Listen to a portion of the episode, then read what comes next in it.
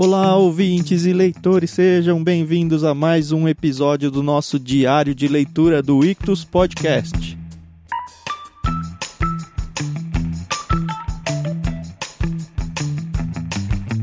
Nós estamos no meio, aliás, não no meio, né? Muito longe do meio da leitura dos irmãos Karamazov de Fyodor Dostoiévski. Eu sou o Thiago André Monteiro, arroba Vulgutan no Twitter. Estou aqui com a minha amiga Carol. Tudo bem, Carol? Olá, pessoal. Olá, Thiago, tudo bem? Aqui é a Carol Simão, arroba somente Carol lá no Twitter. E realmente estamos bem longe do meio desse livro. É que na verdade a gente está acabando o livro 2, né? Então, se a gente for ficar pensando nesse, nesse sentido, né? Ah, não dá, não. Nada a ver. Livro 2 é. é só um jeito de separar capítulos, não quer dizer nada. Exatamente. É interessante que você olha o livro, a gente tá, nossa, mal comecei, mas hoje a gente vai até a página 100. Pois é. E finalmente vai acontecer alguma coisa de interessante na história, né? Isso, hoje a gente segue com dois capítulos, o capítulo 7 o capítulo 8. Com isso termina o livro 2, uma reunião extraordinária que para quem gosta de filosofar estava muito empolgante, e para quem não gosta muito de filosofias, mas prefere um enredo envolvente, estava bem monótono. Mas parece que o jogo virou, né, Carol? Ai, finalmente, né? Já vimos que time é que é a Carol, né? É, exato. Ai, ai.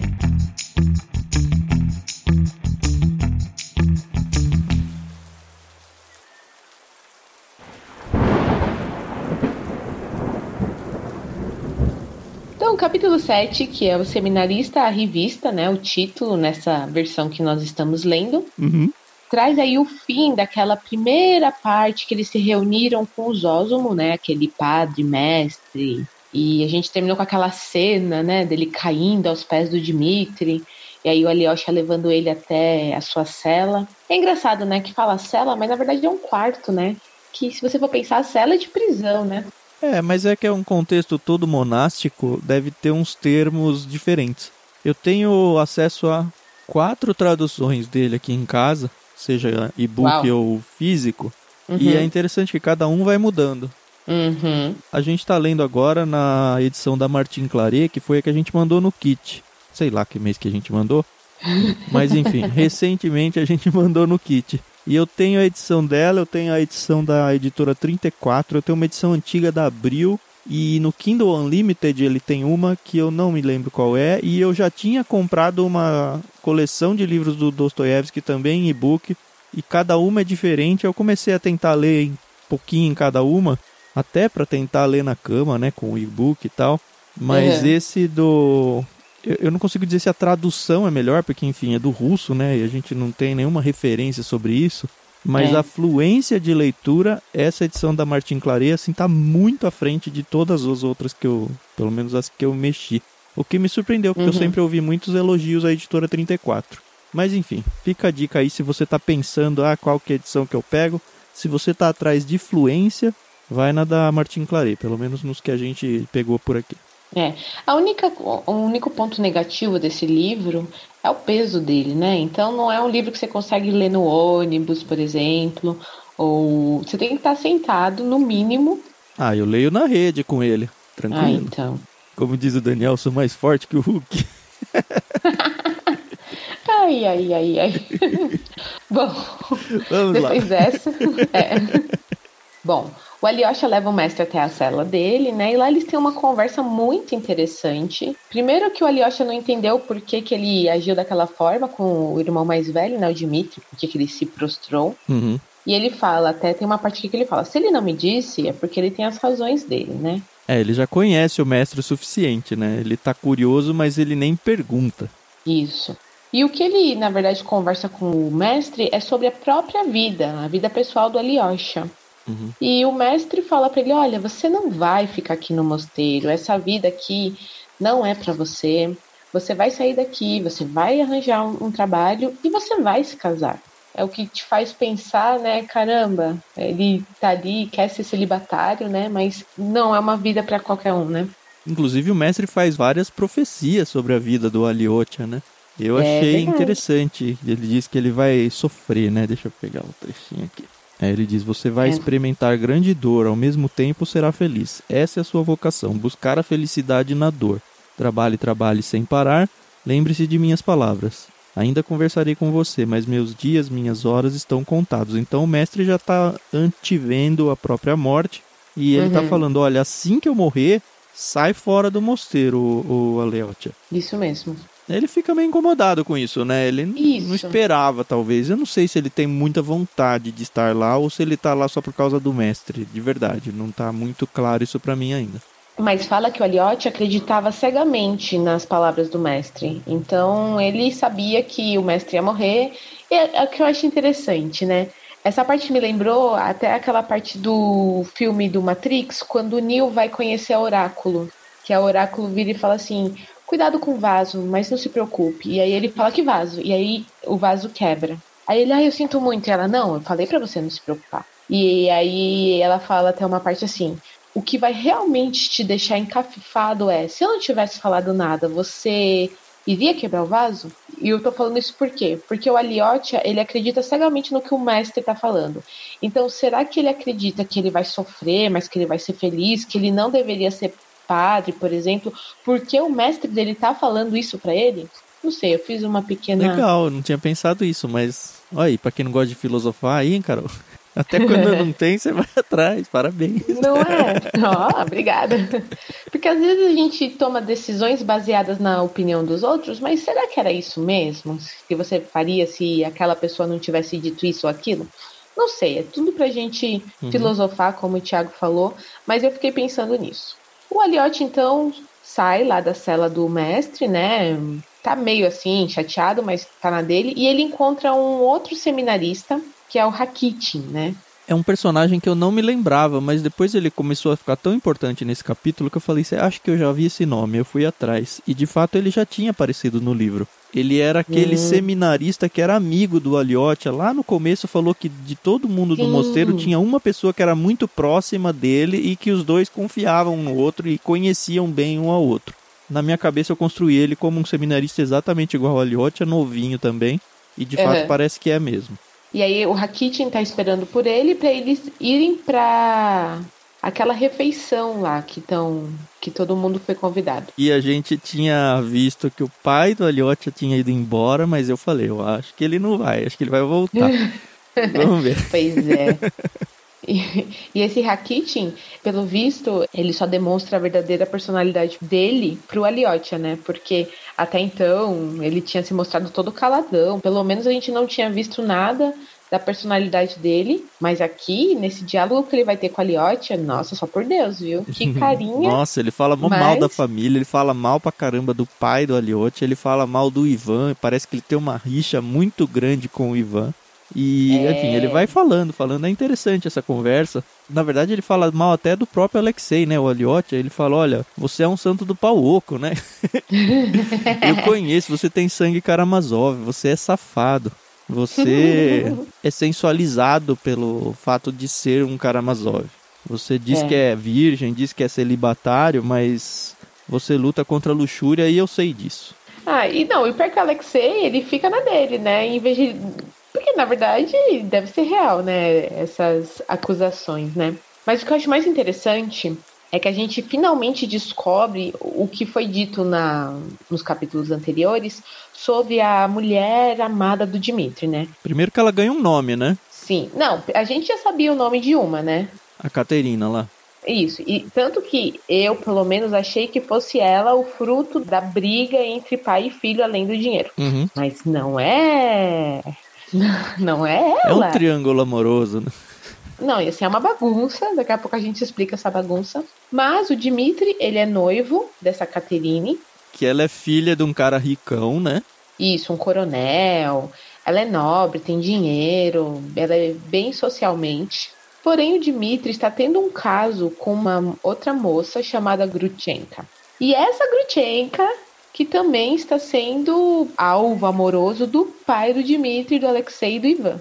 Eu acho que ela é uma da grande safada interesseira, viu? Pelo que apareceu aqui. Então, Quando vai Exato. falando sobre ela, fala assim: está mais apaixonado do que um gato. Antes ela só estava a serviço dele para certos negócios secretos, falando do Dimitri, o pai, né?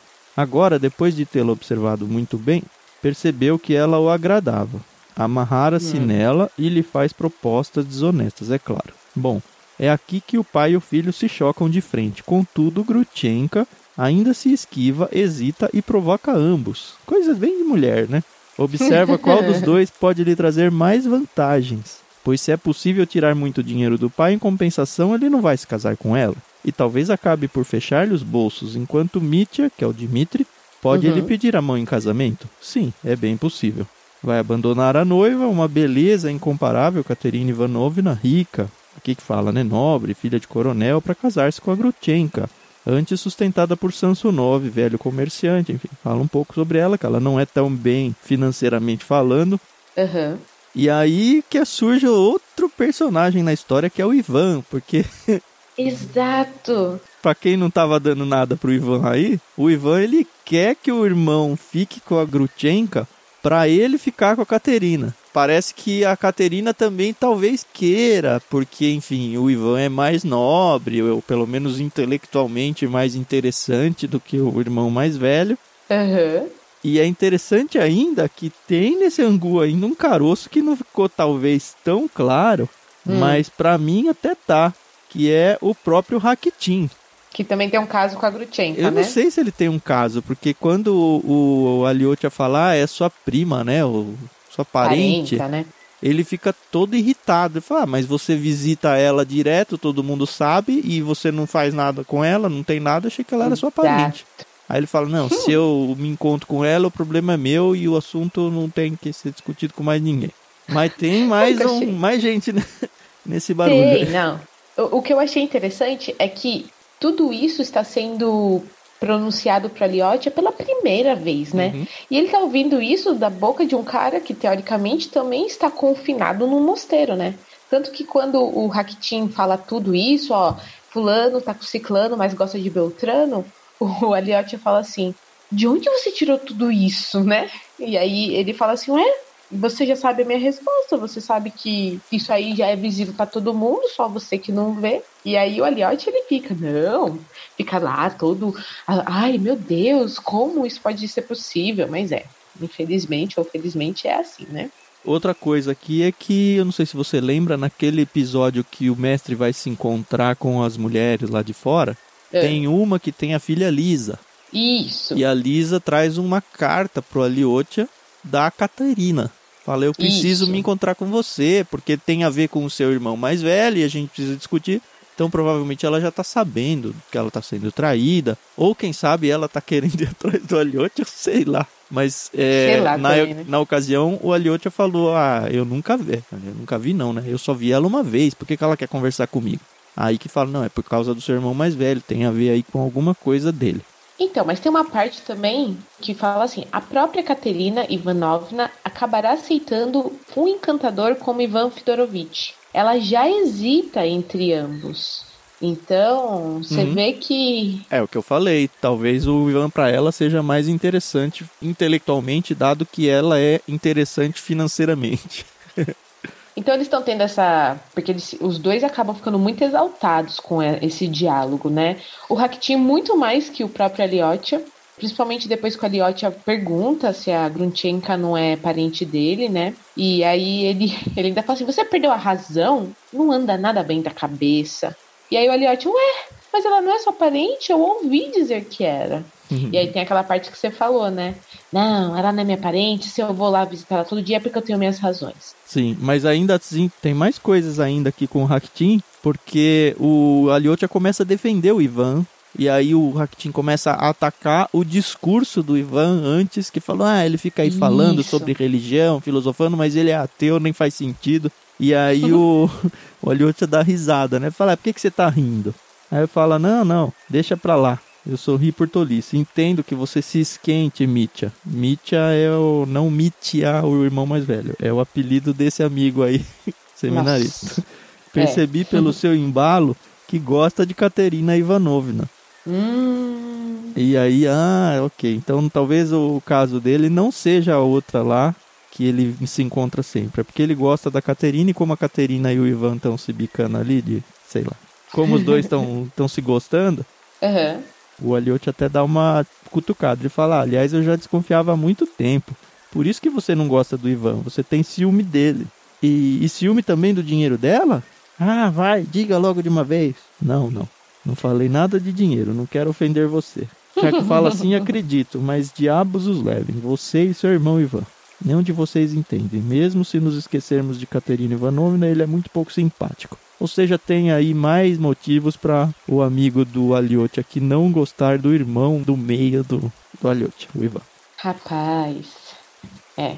Bom, eles estão aí conversando, né? E aí o, o próprio é, Rakitin, ele fala, ó, chega, chega, vamos pra cozinha, porque estão esperando a gente, vai ser servida aquela refeição lá, né?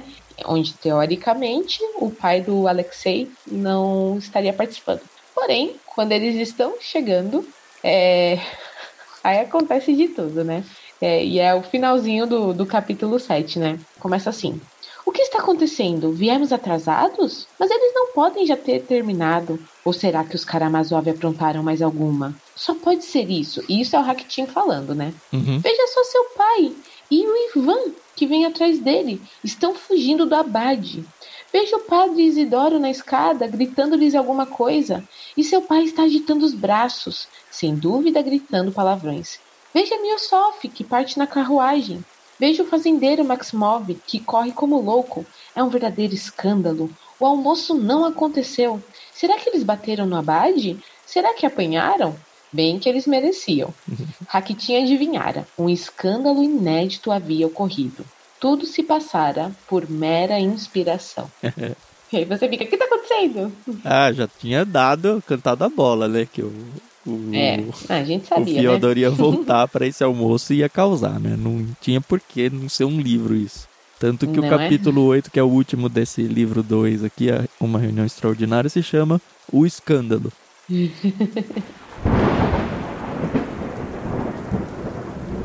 A gente começa com o capítulo com o Piotr e os outros sem o, o Fyodor indo para esse jantar. É interessante Uhum. que esse início aí tem aquela conversa interna de novo do Piotr, falando: não, dessa vez eu vou me comportar, eu não vou me exaltar, eu tenho que mudar a minha figura diante das pessoas, porque da outra vez eu mesmo acabei me maculando.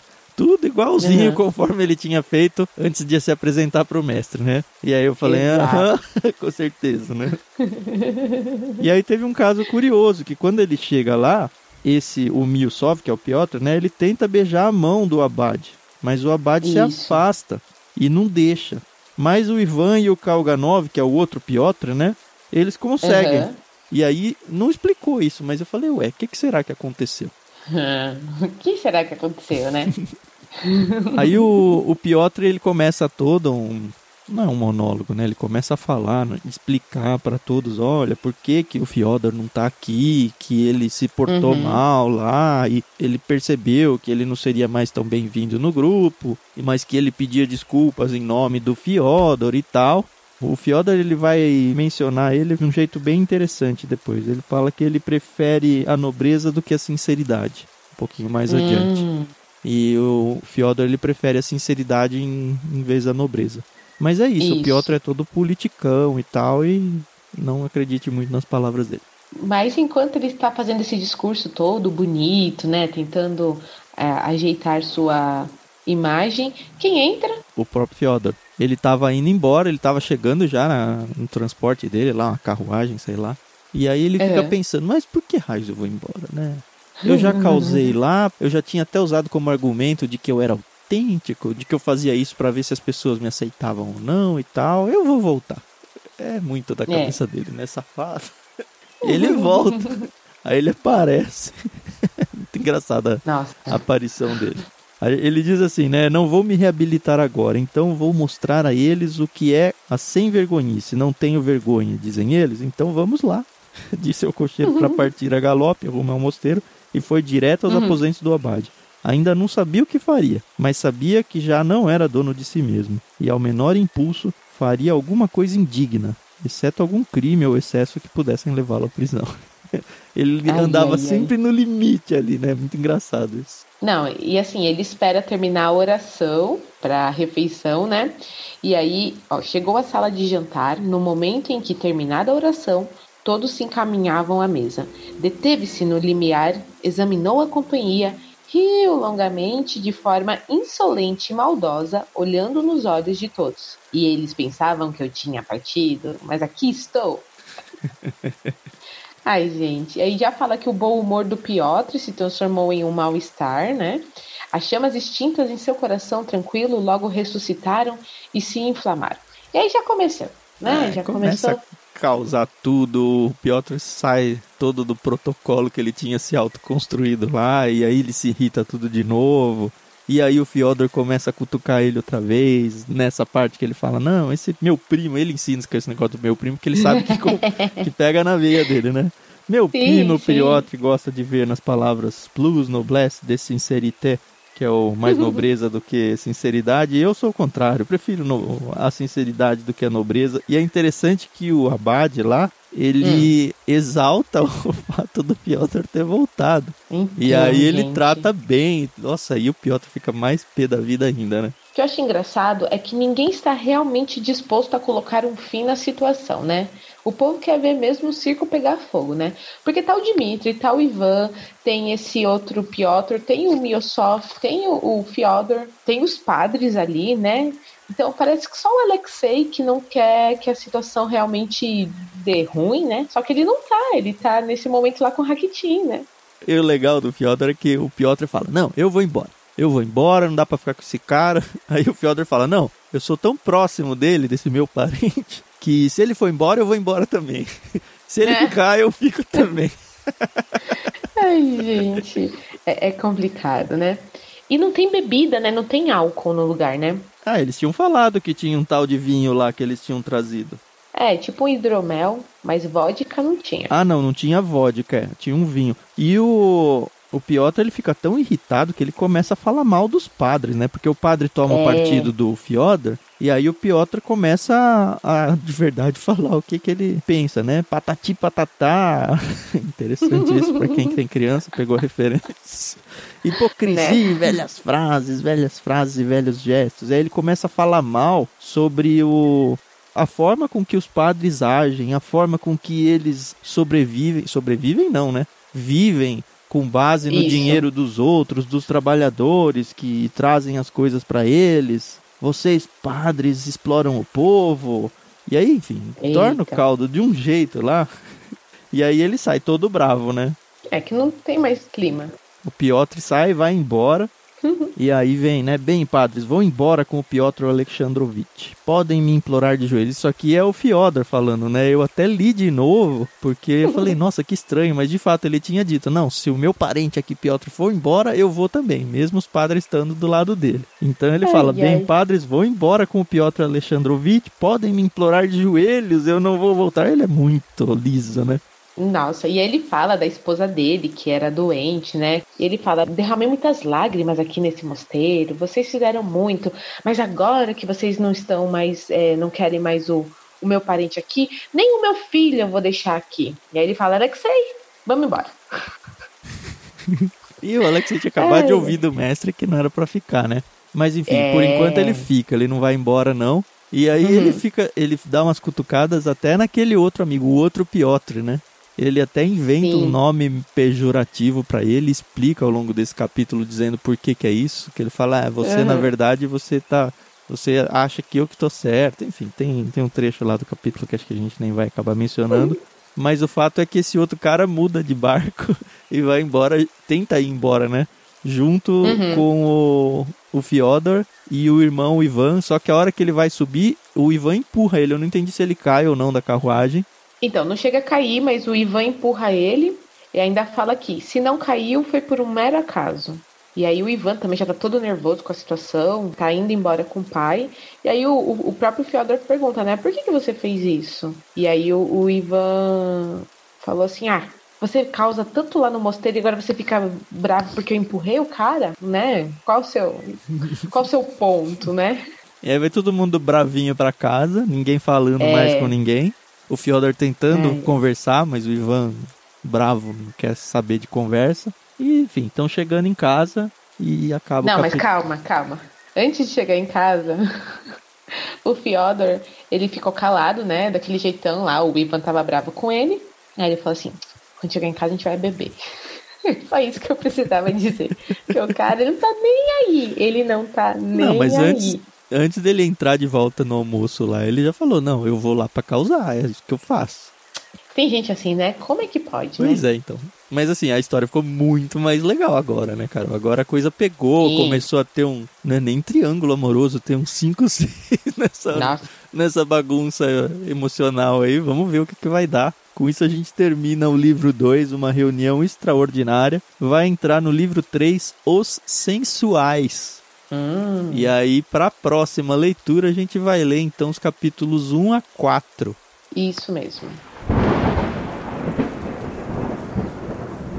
E é isso, o livro já passou 100 páginas, a gente vai andando aqui devagarzinho, quando a gente mal perceber, a gente não consegue mais desgrudar os olhos dele. Exato. Uma coisa que eu devo enaltecer aqui ao Fyodor Dostoiévski é o seguinte: é muito interessante quando você tá, você autor tá narrando a personalidade de um personagem e fala, ah, fulano era muito colérico, por exemplo. Mas você só fala isso.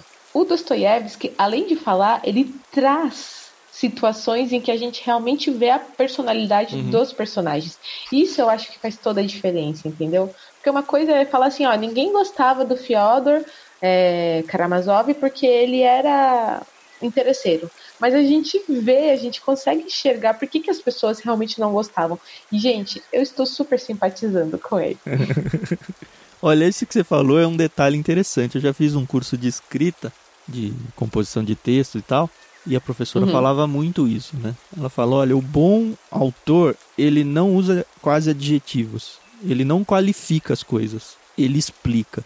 Então você não uhum. vai falar que o sol está quente, que o dia é quente, vai. Você vai desenhar um cenário onde a pessoa está suando. Olha, e aí você vai ver, ah, ela está suando porque ela está na praia e o sol está quente.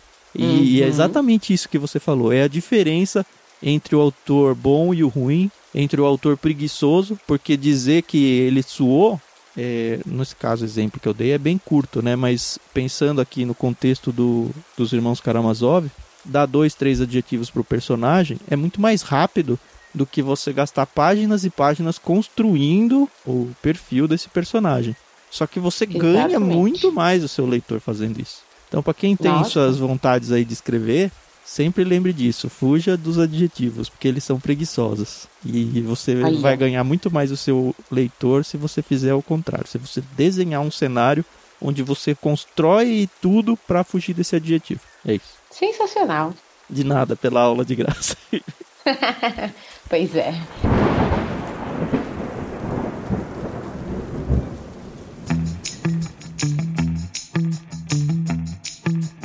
E assim a gente termina o dia de hoje. Se vocês estão gostando, não se esqueçam de mandar esse áudio para um amigo seu, uma amiga, indicar, fazer seu comentário lá no canal do Telegram. É bem legal a gente ver a interação do pessoal, né? E a gente sabe que esse não é um livro assim tão rápido que realmente vai gerar várias opiniões e é isso que a gente quer. Uhum. Eu gosto aqui porque o Thiago tem uma opinião, eu tenho outra, a gente vai complementando o pensamento, a linha de raciocínio e isso que é enriquecedor. E você que está lendo com a gente tem outra ainda e é para você entrar no com Telegram certeza. e contar isso pra gente, pra gente ir discutindo juntos lá. Isso mesmo. Então, acho que é isso, né? Uhum. Ah, só para encerrar, a gente sempre menciona os nossos twitters. Eu, arroba Vulgutan, ou somente Carol. Mas a gente nunca fala das redes sociais do clube, né? A gente tá em todas elas praticamente como arroba Clube Ictus. Então segue a gente lá, a gente está sempre postando o que a gente tem feito de novidades ou alguma coisa interessante que pode interessar para você. Arroba Clube Ictus, então, arroba Vulgutan para mim e arroba somente Carol para Carol. E até o próximo dia da nossa leitura. Valeu, galera. Aí, até mais.